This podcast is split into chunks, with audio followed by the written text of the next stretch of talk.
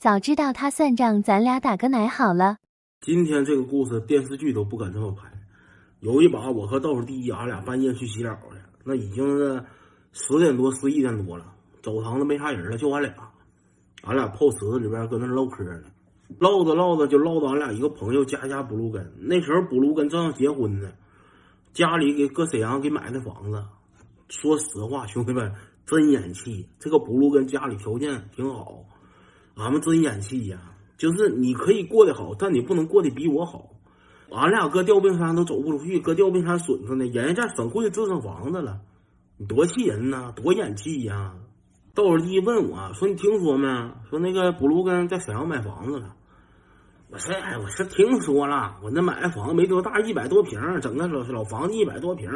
我有啥住头？一百多平房子能够住吗？现在咱这年轻人，谁不得买个二百多平，买个大平层，买个复式？”买个一二层小洋楼，谁买一百多平房子住啊？你再说沈阳那啥好地方，多闹腾，多堵的上啊！你晚上想出去吃个烧烤，来回开车开一个半点多添堵啊！那地方谁去呀？谁好人上沈阳啊？这时候进来个爷们儿，那爷们儿进来冲吧冲吧，他也上池子里边泡来了。我俩搁池子这头，他搁池子那头，俺们对着。我俩瞅一眼那爷们儿，我俩就接着搁这唠。我说那天那个补卢刚给我发视频了，我看见了，刚装修完给我发视频，嘚瑟，就是嘚瑟，还整个屋里整个鱼缸。我说那整鱼缸干啥呀？补卢根告诉我是那个他爸他爸说摆鱼缸好，风水讲究一个风水。我这爷俩有两个烧钱就是嘚瑟。咱说一百多平房子，你摆什么鱼缸？哪有地方放鱼缸啊？到第一说是我有那钱，我搁吊冰山我买个大院对吗？我都花不了。我挖个池子里边随便养鱼，乐养啥鱼养啥鱼，养啥鱼都养下了。谁上沈阳啊？谁待没事好人上沈阳啊？吊冰山多好啊！不是还有一个，我看他买个啥事儿啊？谁好人买那车呀？啊？谁好人开那车？百公里半桶机油，车开那车不够操心的，天天。那他爸呢还行，他爸整个霸道，他爸整个霸道还行。这个时候又该我展示了，我又把话茬接过来了。我说他爸那个霸道算啥霸道？他爸整个老二七，以后我整霸道，我必须我得整个四千。谁买二七呀？二七那玩意儿上高速跑不过狗都，谁买二七呀？俺哥俩在那块哭哭就是嚼老婆舌。现实俺俩花两块钱给电瓶车充把电都心疼的选手，讨论上霸道二七和奥迪也事儿了。边上的爷们听的老认真了。这时候我瞅见澡堂里边又进来个人，老巧了，家家不露跟来了，纯偶遇，跟俺哥俩偶遇了。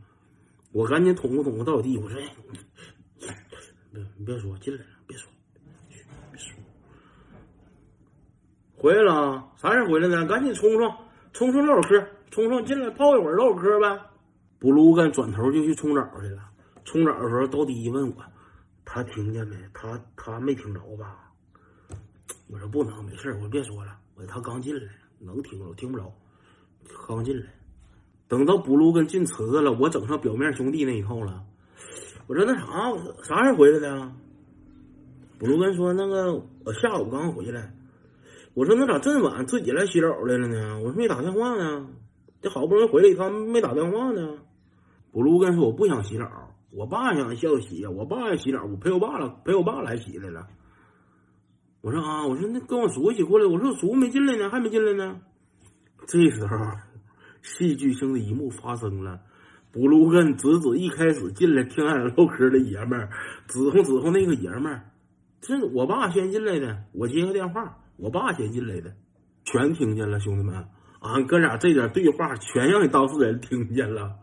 我当时想给自己浸到池子里边，直接给自己浸死得了，毁灭吧，别活了，这也太尴尬了。